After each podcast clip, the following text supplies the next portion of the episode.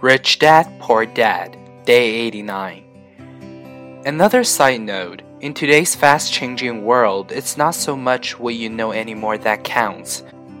Because often what you know is old. It is how fast you learn. That skill is priceless. It's priceless in finding faster formulas, recipes, if you will, for making dough.